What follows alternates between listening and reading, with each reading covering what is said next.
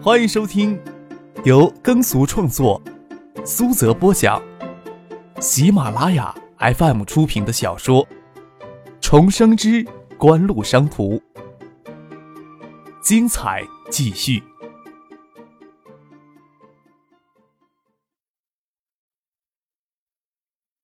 第七百九十四集。唐静躺到铺在地板的羊绒毯上，将手机高举到眼前，说道：“不对啊，咱们看烟花表演，小柯这个混蛋好像趁咱们没有在意，去过三四回厕所呢。不但去了，而且时间都比较长，还以为他晚上吃坏了肚子呢。看他精神头也挺好的呀。”许思与唐静睁着眼睛看着张克。坦白从宽，你到底做了什么手段呀？哎呀，我真的没做什么手段。张克舔着脸挨着许思坐下来说道：“你们呀也测试过了，你们拨号进去是有动静的，我就是上厕所也没有将手机都拿走呀。谁知道橡树园又开发出什么新功能了？”唐静还是不信千玺，除了他与许思之外，就没有别人惦记着张克。这一会儿，他放在桌上的手机震动起来，他拿起来看，是张克他母亲的电话，奇怪的说道：“梁姨这时候给我打电话做什么呀？”我妈呀，可能赶时髦，也在过千禧夜。你接她电话就是了。我呀，先去睡觉了。手机先让你们俩保管着吧。张克话音未落，就连滚带爬的朝楼梯上溜去。唐静接通电话，就听见张克他妈在电话里抱怨：“张克电话是怎么回事啊？怎么打电话给他提示五分钟后，他会给我回电呢？”唐静捂着通话孔要去追张克，楼下已经传来关房门的声音。听到丹青挺身为小柯挡一刀时，一开始也说不清楚有什么情绪，就在房间里哭了个稀里哗啦的。唐静像一只小猫的蜷坐在床头，睡裙的一角撩起来，美腿随意的伸在华丽的绸缎被单上，回忆起去年冬天发生的劫持事件。后来想一想，换成是我的话，也应该能站出来，只是说起来容易，没有真的身处险境，也就无法百分百的肯定呀。许思微声唏嘘。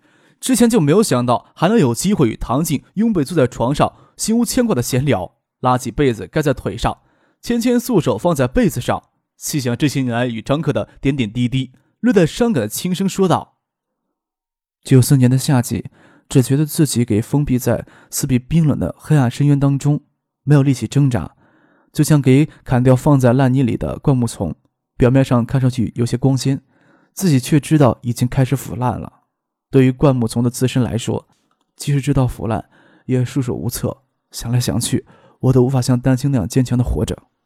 丹青独自留在珀斯，这些事情我也做不来。有的时候，只是想，他哪怕只给我一丁点儿，也能胜过别人给予的全部。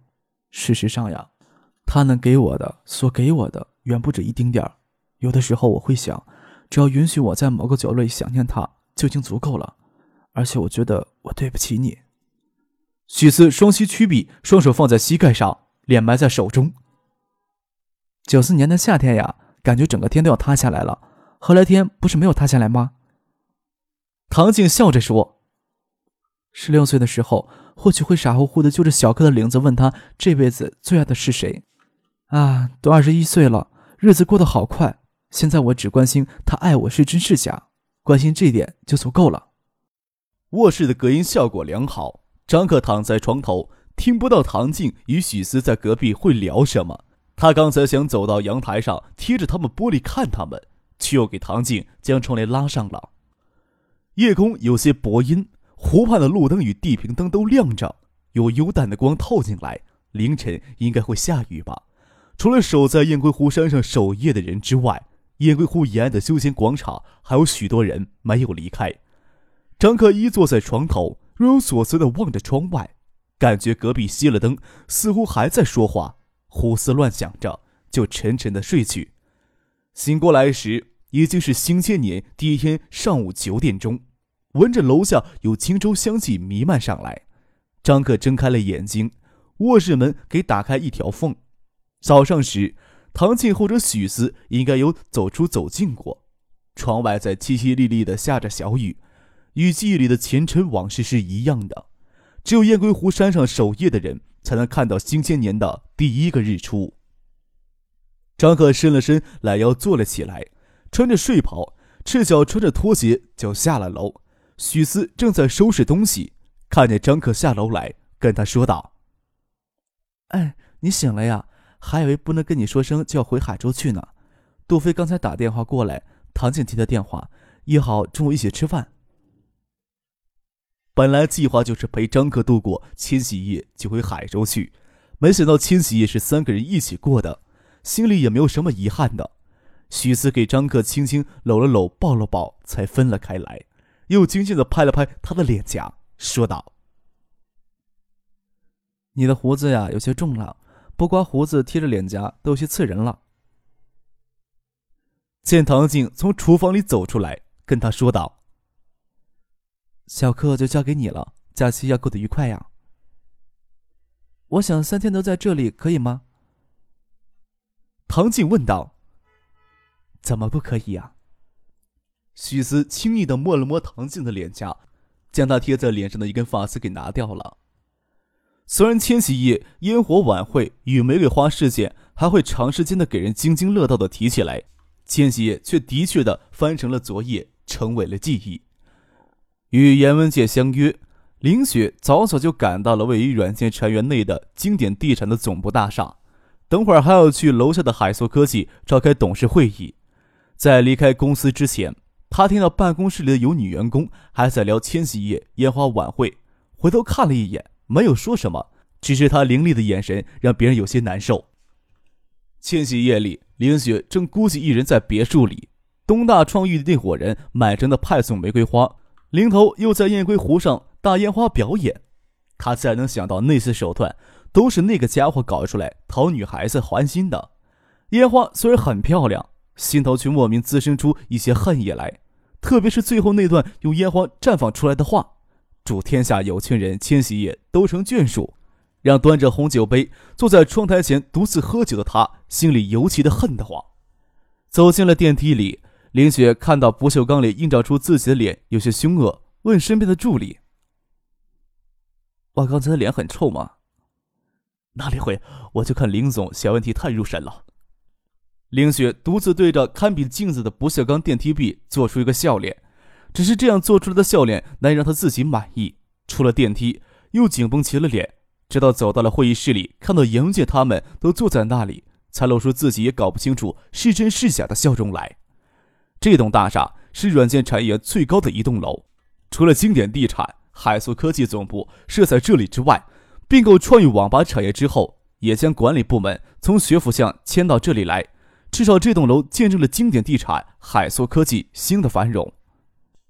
千年虫给互联网造成的损失远没有业内之前预测的严重。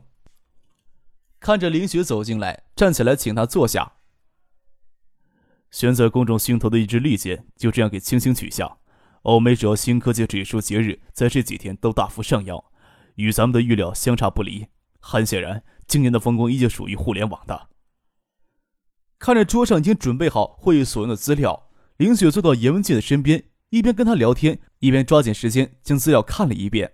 他要别的男人都明白，他并不是靠着叉开双腿才站到今天的位子上的。新千年元旦之后，有相当长的一段时间，媒体与公众都夸大青年虫的危害。实际上，从九九年翻到两千年那一刻，全球由青年虫问题而导致的计算机数据损失极为有限。对全球互联网产业的影响更是微乎其微，这似乎是今年之后纳斯达克指数等欧美主要新科技经济指数持续上升的主要原因。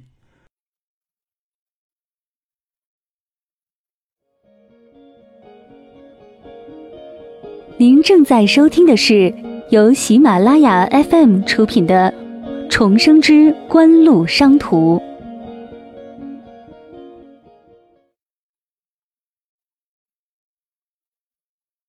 似乎真不应该有什么好担忧的。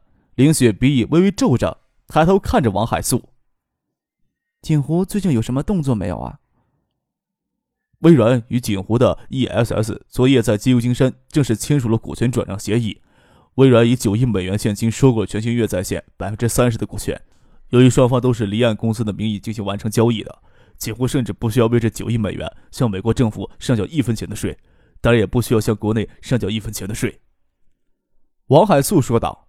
林雪张了张嘴，几乎敢向微软狮子大张口为全球音乐在线百分之三十的股权，大张口报价九亿美元，已经够人骇人听闻的了。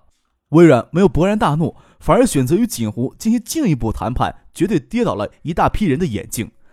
中美达成双边协议，昆腾在线股价也暴涨一倍之多之后，林雪他们就意识到锦湖在全球音乐在线交易上的图谋有可能会得逞。只是没想到会这么快签署正式的协议。林雪有些心疲的往后靠了靠，拿手指顶着下巴，眼睛扫过了严文界、王海素这些比他早一步知道消息人的脸。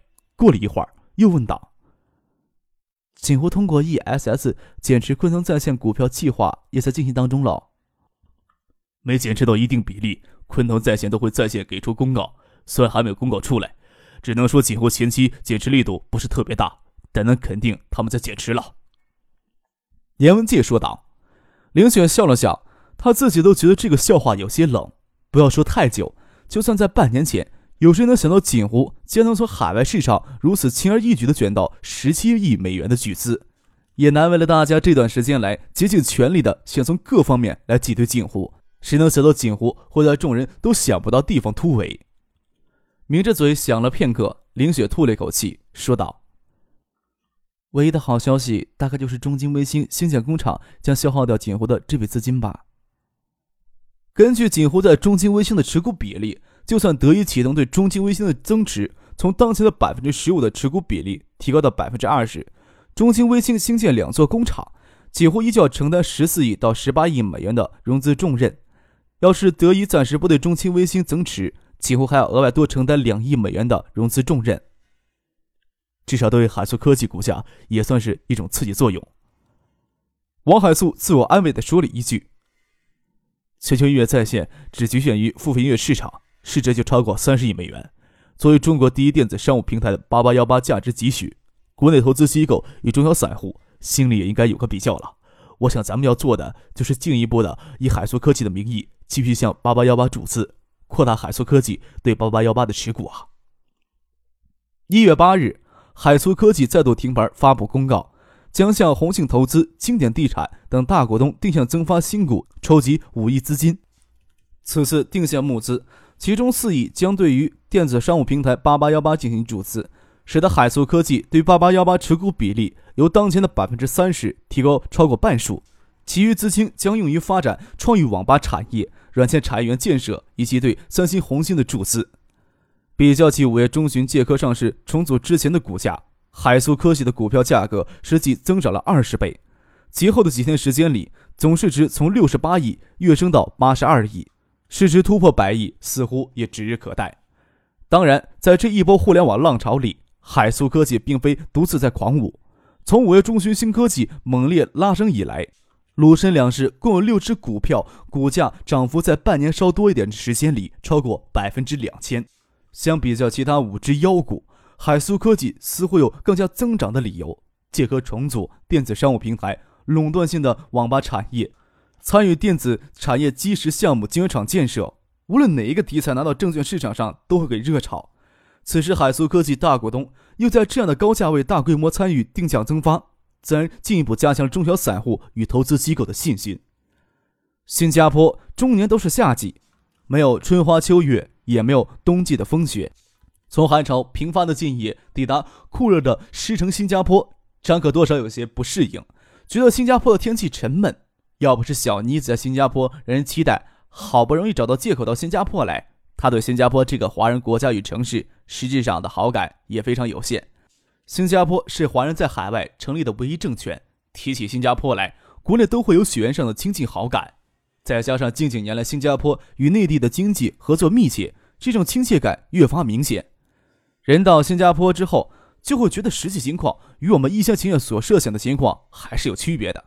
新加坡人口虽然以华人为主，但是在政治上、文化上极力泛西化，本应该在新加坡受到重视的华语教育却在逐年没落。黄昏时分，新加坡的天空下着微雨，刚下飞机的张克找了一家位于商业区的酒吧坐下来。在等待孙继萌赶来，他无聊地拿起了金研中心关于海素科技的报告看了起来。认真的算起来，宏信投资与经典地产往海素科技里实际注的资金差不多有十三四亿。当然了，他们的账面盈利相当高，海素科技市值都突破八十亿了。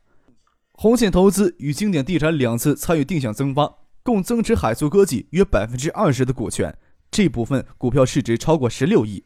经过十二月的锁定期之后，这部分的股票可以向公开市场减持套现。另外，虽然无法估计规模，但是可以肯定，红信投资动用大量的场外资金操纵海素科技的股价。海素科技的股价在半年多时间里增长近二十倍，场外的资金获利也是相当惊人的。可以肯定的是，就算不计算无法流通的法人股积累上的盈利，即使海素科技股价在下一刻腰斩，红信与经典地产前期积累的盈利都不会吐空。大概就是这一点吧，才更加让他们有恃无恐。只要能够撑到五月，能够公开增发，就能从海素科技身上套取七八十亿甚至上百亿的资金。如此巨大的诱惑，大概让严文杰他们下定决心狠狠赌一把吧。张克心里这么想着，拿着金钥匙搅动杯里的咖啡。酒吧里弥漫着佳酿的醇香与咖啡的香气。他出来早了一些，进门是要上完课才能赶过来的。他坐在沙发上，望着窗外星景大道上通行的车辆很少。黄昏的私语有些沉寂了，听见一声娇柔甜润的呼唤，张可转过头，孙继萌已经伸过手，在他眼前摇摆了。是不是新婚都给新加坡的华腊女人勾过去了？我可要提醒你一声，新加坡有公开经营的妓院，但是当街调戏妇女被逮住的话，可不管你客少在内地有多大威风，铁定是要挨几鞭子的。没有必要刚下飞机就给我下马威呀！我来新加坡呀，就是想调戏妇女。也只会想着调戏你呀。张可笑着接过孙景萌手里精致的手袋，请他坐下来。